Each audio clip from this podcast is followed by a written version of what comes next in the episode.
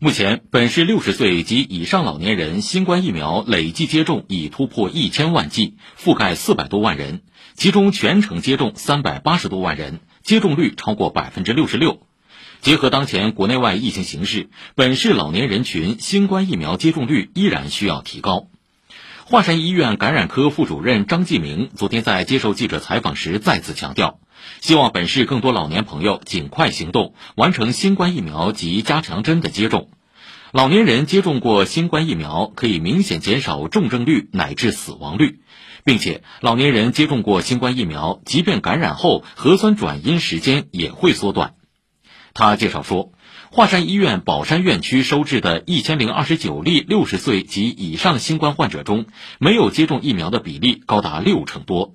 其中多为七十五岁及以上或合并至少一种慢性基础疾病的患者，而合并基础疾病是新冠肺炎进展至重型或死亡的危险因素之一。就老年朋友对疫苗安全性或诱发其他疾病的担心，张建明表示，这些担心没有依据，也没有必要。目前，我国新冠疫苗接种已超过三十四亿剂次。根据国家卫健委公布的数据，国产新冠疫苗不良反应报告率低于常规接种疫苗。